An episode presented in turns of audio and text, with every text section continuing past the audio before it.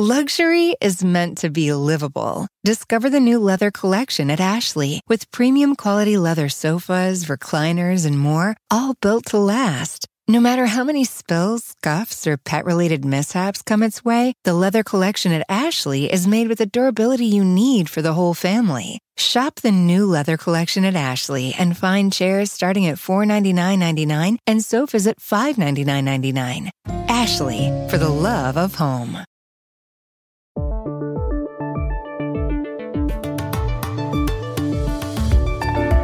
Una nueva ola de coronavirus parece estar llegando a Europa. La Comunidad de Madrid, en España, está muy afectada y pide ayuda. Esto dijo hace pocas horas, el miércoles 23, Ignacio Aguado, vicepresidente y portavoz. Hemos decidido solicitar formalmente al Gobierno de España en la reunión que tendrá lugar mañana, jueves, lo siguiente.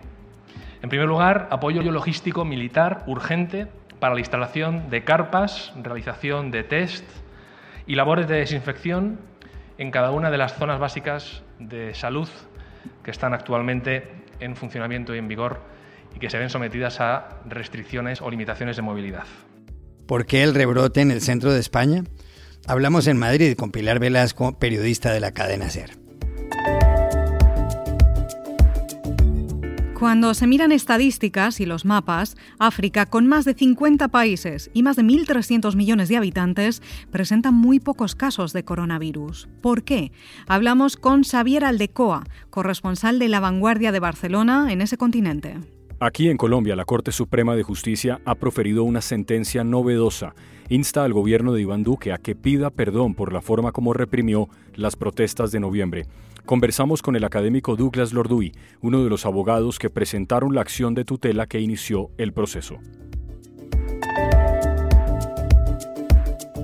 Hola, bienvenidos a El Washington Post. Soy Juan Carlos Iragorri, desde Madrid. Soy Dori Toribio, desde Washington, D.C. Soy Jorge Espinosa, desde Bogotá. Es jueves 24 de septiembre y esto es todo lo que usted debería saber hoy.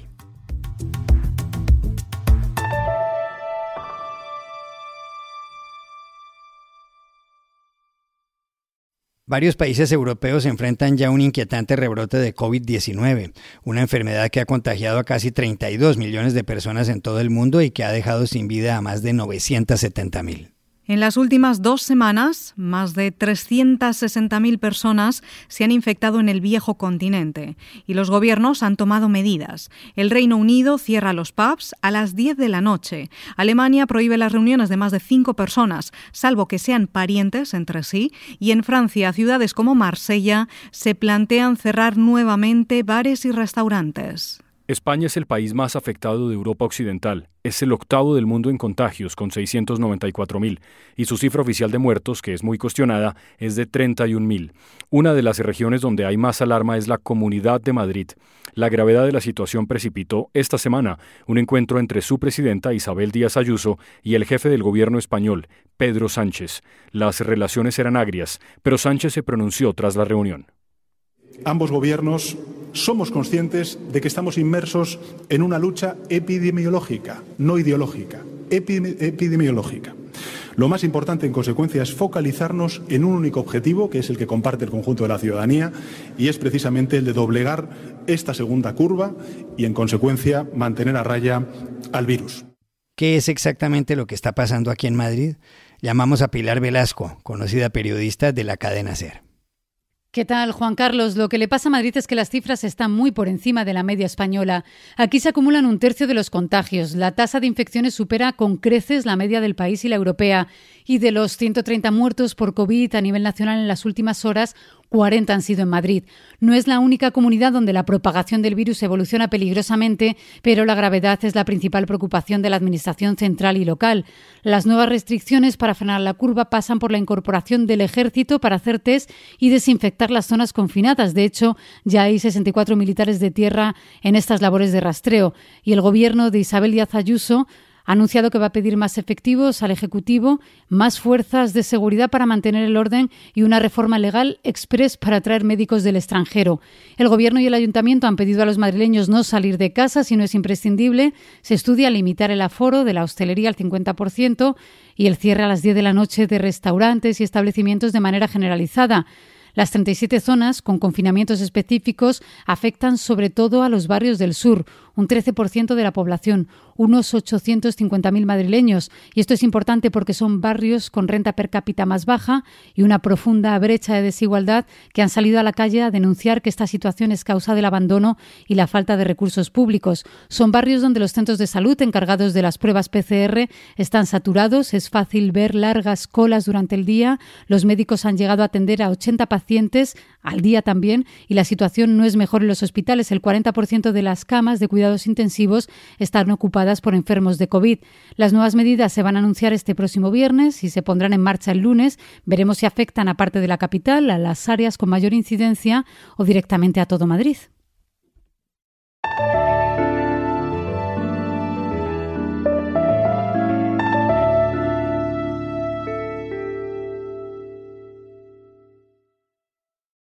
Causa curiosidad que en las estadísticas los países de África no reportan muchos casos de coronavirus. Entre los 45 con mayor número de contagios, según la Universidad Johns Hopkins, solo aparecen tres, Suráfrica, Marruecos y Egipto. En Sudáfrica hay 665.000 contagiados y 16.000 muertos. En Marruecos, 107.000 infectados. Y en Egipto, 102.000. ¿Por qué tan pocos contagios? Consultamos a Xavier Aldecoa, el corresponsal en África del diario La Vanguardia de Barcelona.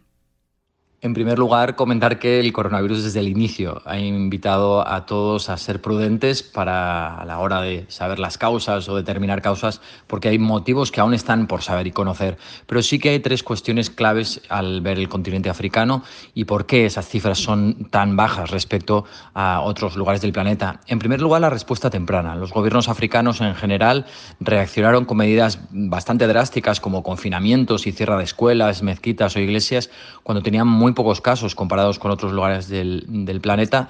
Y después otros dos que sí que son claves, la escasez de test. Eh, no se sabe, mm, no se puede determinar de una manera fidedigna cuántos casos realmente hay en el continente africano. La capacidad de test en algunos países es muy baja.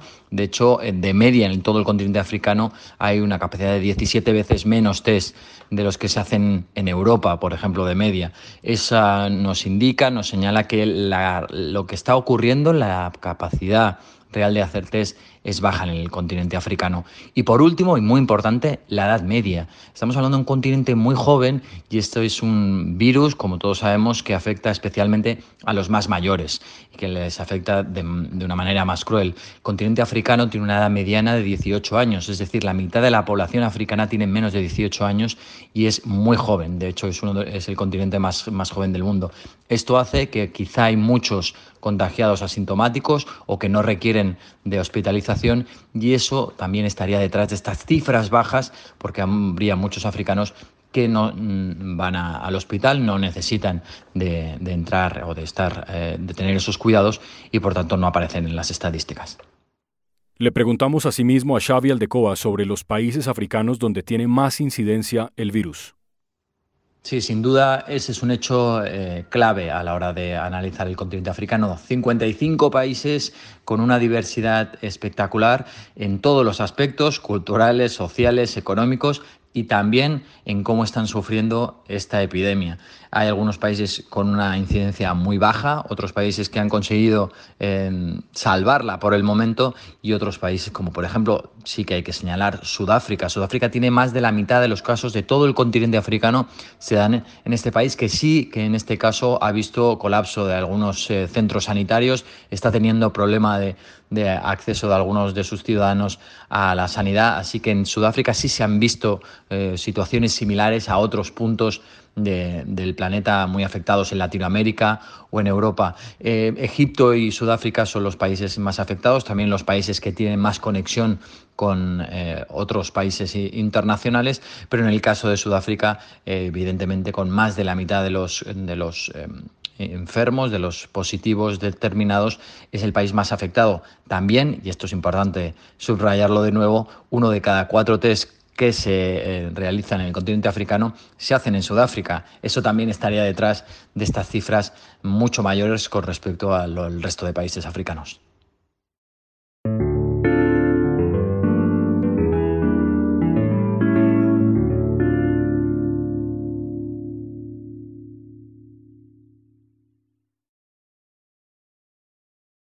La Corte Suprema de Justicia de Colombia acaba de ordenarle al gobierno del presidente Iván Duque que no estigmatice las protestas sociales y que pida perdón por la forma como reprimió las de noviembre del año pasado. La sentencia es la respuesta a una acción de tutela interpuesta por 49 personas, entre ellas varios abogados.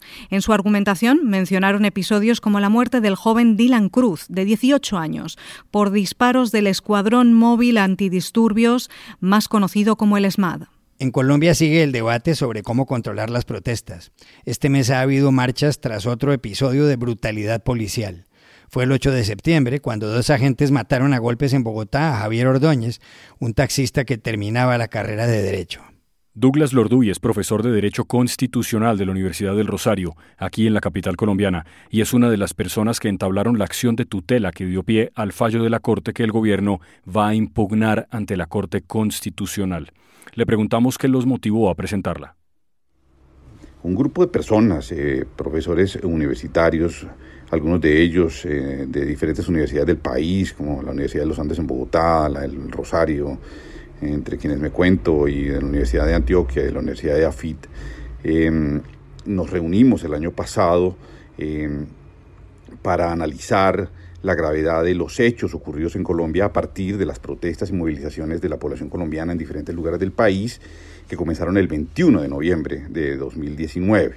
Frente a estas eh, movilizaciones, eh, la policía eh, ejecutó, digamos, una reacción de fuerza desmedida, haciendo retenciones de personas por fuera de cualquier protocolo o reglamento, causando heridas graves a muchas personas y la muerte de otras, entre ellas el, el joven Dylan Cruz muerto por el SMAD por un eh, disparo de un arma de fuego.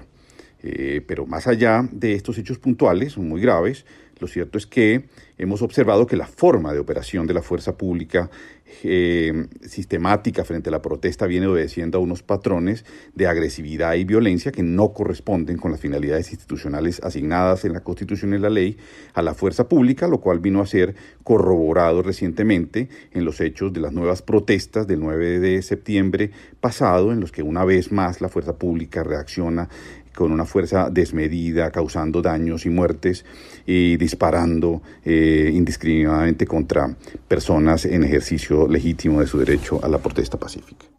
También le preguntamos a Douglas Lorduy cuáles son los puntos principales de la sentencia. La sentencia es trascendental a nivel nacional, pero creo que tiene implicaciones más allá de las fronteras colombianas porque este es un fenómeno que no es exclusivo de nuestro país. Eh, tal vez lo más relevante de esta sentencia se puede resumir en unos cuatro puntos. Eh, es la primera vez que un tribunal en Colombia accede a amparar el derecho a la protesta como derecho fundamental a través de un mecanismo expedito como la acción de tutela que tiene ese propósito de ofrecer una garantía que sea real y oportuna frente a la violación de esta clase de derechos fundamentales. Lo segundo es que la Corte encontró eh, a partir de un material probatorio muy eh, eh, amplio que tuvo a su consideración que las actuaciones irregulares de la fuerza pública frente a la protesta tienen un carácter sistemático que demuestra fallas estructurales graves en la formación y en la operación de la policía frente a estos eventos. Lo tercero es que la Corte señala que el gobierno debe guardar neutralidad frente a la protesta y por lo tanto debe cesar su discurso de criminalización y estigmatización de la protesta porque eso es una forma de violación y de impedir el, ejercicio legítimo de este derecho. Eh, la Corte reconoce la fundamental distinción entre las personas que masivamente ejercen su derecho a la protesta de manera pacífica y que merecen que su derecho sea garantizado efectivamente por todas las autoridades y aquellos grupos minoritarios que infiltran la protesta para hacer vandalismo y causar daño y que muchas veces tienen el propósito de desacreditar la, la protesta.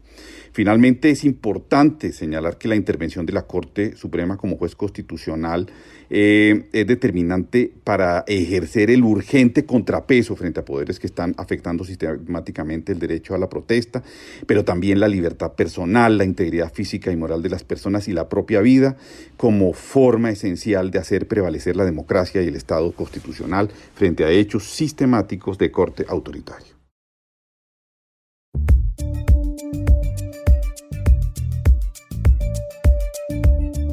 Y estas son otras cosas que usted también debería saber hoy. En el Ecuador, un magistrado de la Corte Nacional de Justicia ordenó en las últimas horas detener al expresidente Rafael Correa, que está condenado a ocho años de prisión por el delito de cohecho en el sonado caso Sobornos 2012-2016.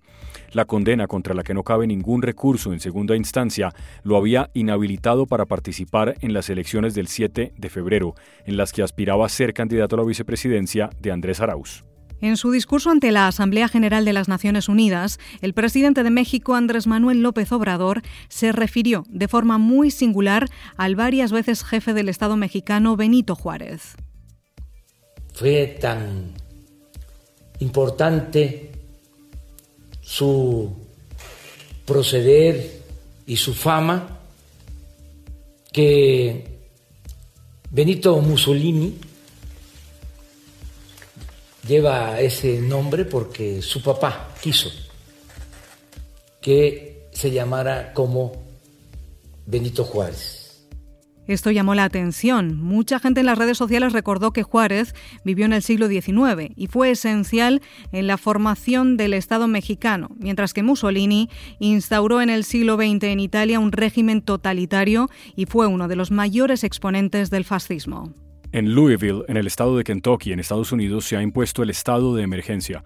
Es la respuesta a las protestas luego de que la Fiscalía Estatal no presentara cargos por asesinato contra tres policías implicados en la muerte de la afroamericana Breonna Taylor y dijera que la fuerza que emplearon tenía justificación.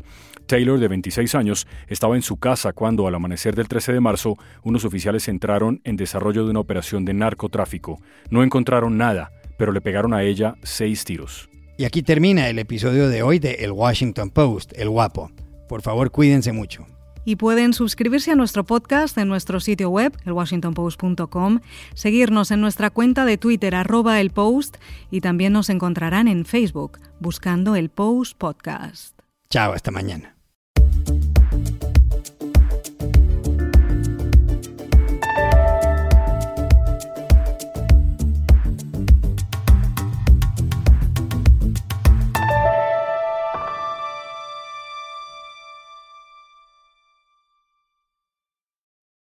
Luxury is meant to be livable. Discover the new leather collection at Ashley with premium quality leather sofas, recliners, and more, all built to last. No matter how many spills, scuffs, or pet related mishaps come its way, the leather collection at Ashley is made with the durability you need for the whole family. Shop the new leather collection at Ashley and find chairs starting at $499.99 and sofas at $599.99.